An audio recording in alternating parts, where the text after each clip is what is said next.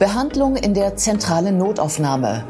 Ein Blick hinter die Kulissen. Guten Tag und herzlich willkommen zur Klinik-Sprechstunde, dem Asklepios Gesundheitspodcast mit Kirsten Kahler und Ärztinnen und Ärzten der Asklepios Kliniken. Herzlich willkommen zur Asklepios Gesundheitssendung. Stellen wir uns mal vor, Ihnen geht es nicht so richtig gut. Sie haben Schmerzen vielleicht in der Brust oder im Bauch und eine liebe Person fährt Sie in die Notaufnahme des nächsten Krankenhauses. Da hat man Sie kurz sich angesehen und jetzt sitzen Sie da und Sie warten und warten. Und Sie fragen sich, ist das hier eine schlechte Organisation oder gibt es hier zu wenig Personal? Oder aber geht es anderen Menschen einfach schlechter als mir? Das ist jetzt unser Thema. Bei mir ist Professor Dr. Alexander Albrecht, der ist Chefarzt der Abteilung für interdisziplinäre Notfallmedizin und damit auch der Rettungsstelle in den Asklepios Harzkliniken in Goslar. Schön, dass Sie Zeit haben, Herr Professor Albrecht. Ja, bin sehr gerne hier. Hallo. Sagen Sie mir, was genau läuft da ab, wenn ich zu Ihnen in die Notaufnahme komme? Also erstmal gibt es ja unterschiedliche Wege zu uns in die Notaufnahme. Wenn man so, wie Sie gerade beschrieben haben, zu Fuß in die Notaufnahme kommt, dann landet man auf kurz oder lang erstmal an einem Tresen und wird dort interviewt, wie es einem geht, was man hat und ähm, es findet dann äh, sehr zeitnah innerhalb der ersten Minuten eine Ersteinschätzung durch eine qualifizierte Pflegekraft in der Regel statt. Das heißt also eine gut ausgebildete Pflegekraft, die speziell dafür ähm, ausgebildet wurde, guckt sich sie dann an in dem Fall und äh, triagiert sie. Triage ist ja in den letzten Jahren durchaus, äh, hat auch einen schlechten Beigeschmack gekriegt, ist aber bei uns einfach das, was wir jeden Tag machen. Das heißt, wir brauchen eine Ersteinschätzung, wie dringlich ihr Problem wirklich gelagert ist. Bleiben wir mal bei diesem Thema. Also ähm, genau, ich werde gefragt, was ich habe. Das ist diese Pflegekraft, von der Sie jetzt sprechen. Und danach schätzte mich ein. Was genau fragte mich denn überhaupt? Ähm, sie fragt im Endeffekt äh, Fragen zu ihrem aktuellen Gesundheitszustand. Da werden dann äh, bestimmte Parameter abgefragt, die dann entscheiden, habe ich hier großen Blutverlust, stärkste Schmerzen, Bewusstseinseinschränkungen, ähm, eine drohende Lebensgefahr, die sich direkt darstellt. Ähm, das sind Fragen, die abgefragt werden, um dann zu entscheiden, äh, wie hoch einfach die Behandlungsdringlichkeit ist. Mhm. Nicht jeder Patient, der zu uns kommt, ähm, hat ja die gleiche Behandlungsdringlichkeit. Mhm. Wenn man mit einem, ich sag's mal ganz einfach heraus, mit einem Messer im Bauch reinkommt, hat man halt was anderes, äh, ein anderes äh, dringlicher gelagertes Problem, als würde man mit einem geschwollenen Sprunggelenk kommen, weil man umgeknickt ist. Ja. Das sind zweifelsohne alles für den einzelnen Patienten jeweils ein Problem. Das stellt das dar. Das nehmen wir auch ernst. Ja. Aber äh, die Dringlichkeit, die Behandlungsdringlichkeit, die dahinter steckt, ist natürlich komplett anders gelagert, ob man Lebensgefahr hat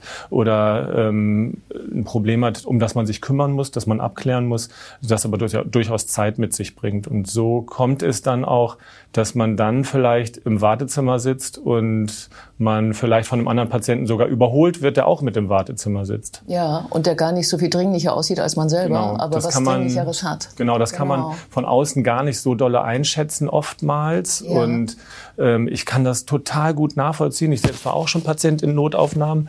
Ähm, äh, man ist in der Sekunde, ähm, ist man natürlich selbst der Patient und möchte schnell behandelt werden ja. und fragt sich, warum dauert das so lange, warum komme ich jetzt nicht dran, der ist doch nach mir gekommen ja, und sieht jetzt auch nicht worden. viel schlechter aus. Ja. Aber äh, dazu muss man einfach verstehen, was nicht nur vorne rum abläuft, sondern was auch sozusagen ähm, auf unserer Seite abläuft.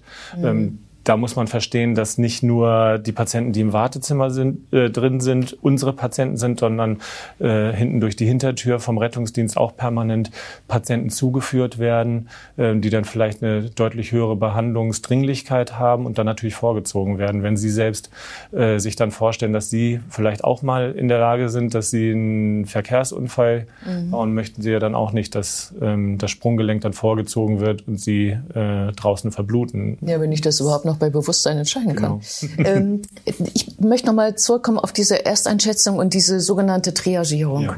Also das heißt, ich ziehe ja nicht eine Nummer und komme dann dran, äh, wenn die Nummer vor mir dran gewesen ist, sondern ich werde irgendwie nach Farben eingeteilt. Können ja. Sie mir das erklären? Ja, der Unterschied zwischen uns und dem Straßenverkehrsamt, äh, wo man halt so eine Nummer zieht, äh, oder beim Schlachter, ähm, das ist halt, dass wir die Dringlichkeit einschätzen. Ähm, wir haben in der Tat ähm, bei uns die Manchester Triage eingeführt, die halt sehr standardisierte Fragen äh, beinhaltet und am Ende kriegt man dann eine äh, Dringlichkeit heraus. Die Dringlichkeit wird nicht in äh, in Worten gefasst, sondern der Einfachheit halber, damit das auf den ersten Blick sofort ersichtlich ist, ähm, in Farben eingeteilt. Das geht von Rot mit einer sofortigen Behandlungsnotwendigkeit mhm. ähm, über Orange, Gelb, mhm. Grün bis hin zu Blau, wobei Blau die niedrigste äh, Dringlichkeit dann halt ähm, aufweist und dann muss man sich halt darauf einstellen, dass man auch mal ein bisschen warten muss. Hm, kann mir diese Triage schaden, weil man sich zum Beispiel geirrt hat?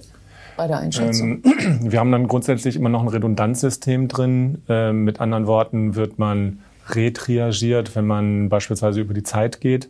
Mhm. Ähm, das heißt, man fällt nicht hinten runter. Mhm. Kein Patient, der zu uns kommt, wird nicht ernst genommen. Kein Patient wird äh, von uns auch vergessen. Das, äh, auch wenn es so aussieht manchmal, das möchte ich gar nicht bestreiten, dass es manchmal so aussieht für den Patienten.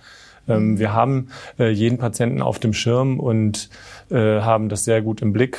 Mhm. Ähm, mhm. Äh, und man fällt nicht hinten runter. Ähm, diese ähm, Parameter, also diese ganzen verschiedenen äh, Messwerte, die Sie da bei mir erheben, die zur Einschätzung führen, ähm, äh, äh bleibt es dabei oder, oder wird später auch nochmal wieder andere Untersuchungen mit mir gemacht, wenn ich dann ähm, drankomme? Im Rahmen der Triage ähm, bei der Reerhebung wird dem äh, Fakt einfach ähm, Schuldigkeit zu, zugeordnet, ja. dass ähm, ja auch ein Krankheitsbild eine Dynamik aufweisen kann. Ja, ja, ja. ja. Also jemand, der vielleicht ähm, jetzt erstmal grün triagiert ist, ja. aber wo sich dann zeigt, nee, die Schmerzen werden doch stärker, ja. äh, dann kann der durchaus in der Triage-Hierarchie auch nach oben ja. äh, rutschen. Okay. Ähm, mein Beispiel habe ich ja gesagt, Brustschmerz oder meinetwegen Bauchschmerz. Wo lande ich denn da in den Farben? Das hängt von dem, vom, vom Beiwerk ab. Das hängt von den, äh, davon ab, wie stark sind die Schmerzen, wie geht's Ihnen ansonsten? Ja. Jemand, der Brustschmerz hat, alleine, der kann sich, da geht, der, da geht die Spanne ja sehr, sehr weit. Ja. Ich kann Brustschmerzen haben, weil ich mir den Rücken ausgerenkt habe, weil mhm. ich den ganzen Tag vorher Gartenarbeit gemacht habe. Mhm. Ich kann Brustschmerzen haben, weil ich einen Herzinfarkt habe. Mhm. Ähm, die Fragestellungen und die Einschätzungen zielen halt darauf hin ab, ähm, das halt schon erstmal so ein bisschen vorzudifferenzieren. Mhm. Ähm, Brustschmerz, Schmerz ist ja auch nicht gleich Schmerz. Es gibt eine Schmerzskala von eins bis zehn, wo man sich dann ungefähr einordnet, während eins sozusagen, ja, ich habe, ich merke es ein bisschen, bis zu zehn, ähm, es, es, kommt mir vor, als wäre der Arm abgetrennt. Ja, ja. Ähm, äh, so muss man das ungefähr sehen. Ja. Ähm, und in Abhängigkeit dieser Faktoren ähm, landet man dann bei Gelb, kann aber auch durchaus bei Rot landen. Ja, also bei sofort. Ähm, ansonsten ist das ja eine Pflegekraft, die diese Triage macht, diese Ersteinschätzung. Ähm, ich habe mal gelernt, äh, äh, Arzt ist besser. Kann die das denn? Die kann das auf jeden Fall. Also äh, grundsätzlich kann man erst einmal erwarten, dass in der Notaufnahme niemand arbeitet, der es nicht kann. Sonst dürfte er da nicht arbeiten. Ja? Ähm, äh, und das gilt für Pflegekräfte wie auch für ärztliches Personal. Ähm, die Pflegekräfte, die die Triage machen, die Ersteinschätzung also, ähm, sind für diese Triage speziell geschult. Mhm. Ja? Ähm, das heißt, da kommt niemand, ähm, der äh, jetzt einfach so gerade sein Examen bestanden hat und dann einfach da direkt hinkommt. Mhm. In vielen Fällen organisieren wir parallel dazu ähm, äh, auch einen sogenannten First View, dass wir versuchen, Patienten auch direkt während der Triage ähm, auch parallel ärztlich zu sehen. Mhm. Das klappt nicht bei allen Patienten, das klappt bei den allermeisten Patienten, die per Rettungsdienst reinkommen. Beim Rettungsdienst ist, hat man ja schon vorselektierte Patienten, mhm. die einfach nicht zu Fuß in die Rettungsstelle äh, äh kommen können. Ähm, das heißt, da kann man schon mal davon ausgehen, dass sie in der Regel schwerer verletzt, schwerer erkrankt sind. Mhm. Ähm, da versuchen wir in der Tat sogar mit allen Übergaben äh, auch direkt einen, Ärzt, äh, einen, ärztlichen Kontakt innerhalb der ersten Minuten darzustellen. Mhm. Ähm, wie, was, also meistens ist es ja so, also wenn, wenn, man, wenn man schon auf dem Weg in den Herzinfarkt ist, dann ist auch relativ klar, dass man in die Notaufnahme geht. Und dann sagt das auch die Umgebung. Gerne passiert ja sowas, was, was sich verschlimmert und irgendwann dann doch immer mehr weh tut und dann bekommt man Angst und dann sagt irgendjemand, komm, ich fahre dich da jetzt mal hin. Ähm, soll ich im Zweifel in die ZNA, also in die Notaufnahme gehen oder nicht? Das ist die Krux. Ja, das ist die, das ist die absolute Krux, das ist die große Frage. Ja. Und auf die gibt es nur bedingt eine absolut schlüssige ähm, Aussage. Ähm, man muss einmal feststellen, wir sind kein Hausarztersatz. Mhm. Ja, ich glaube, das ist eine, ein ganz, ganz wesentlicher Punkt ähm, für Erkrankungen, die eben nicht Not und Rettung, Notaufnahme, Rettungsstelle. Das beinhaltet Not und Rettung. Ja. ja? Mhm. und wenn man äh, sich das mal kritisch immer selbst fragt, ist das jetzt was, was wirklich so dringlich ist, dass ich das heute behandelt haben muss oder kann ich damit auch warten? Mhm. Ähm, dann selektieren sich schon viele Krankheitsbilder raus. Äh, nichtsdestotrotz ähm, gibt es eben ja auch diese Situation, gerade dann beispielsweise abends oder an den Wochenenden, wo es keinen Hausarzt gibt, mhm. wo man dann äh, sich schnell überlegt, nein, ich gehe jetzt in die Notaufnahme, um das abklären zu lassen, ähm, ist auch ein Gedanke, den ich gut nachvollziehen kann. Mhm. Aber auch da gibt es noch die Möglichkeit über die 116 117, ich kann diese Telefonnummer nur immer wieder jedem ans Herz legen, ja. auch den hausärztlichen Notdienst zu kontaktieren. Ja. Äh, da geht dann immer auch geschultes Personal ans Telefon. Ja.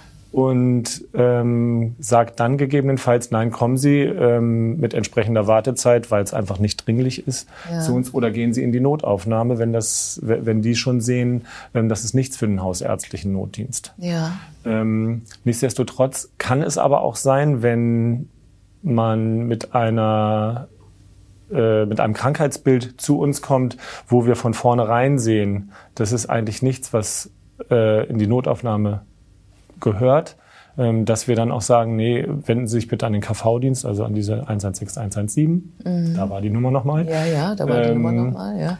Äh, wenden Sie sich bitte an die Kollegen. Ähm, das wäre jetzt eher was für den, für den hausärztlichen Notdienst. Das kann durchaus passieren. Das bedeutet nicht, dass wir den Patienten, wie gesagt, nicht ernst nehmen, ja. sondern dass das einfach schlicht und weg ähm, dann zu einer maximalen Überbelastung von uns führt. Ja ähm, wenn man sich das vorstellt, wie einfach die Zahlen sind, die Inanspruchnahme der Notaufnahmen ist in den letzten Jahren explodiert.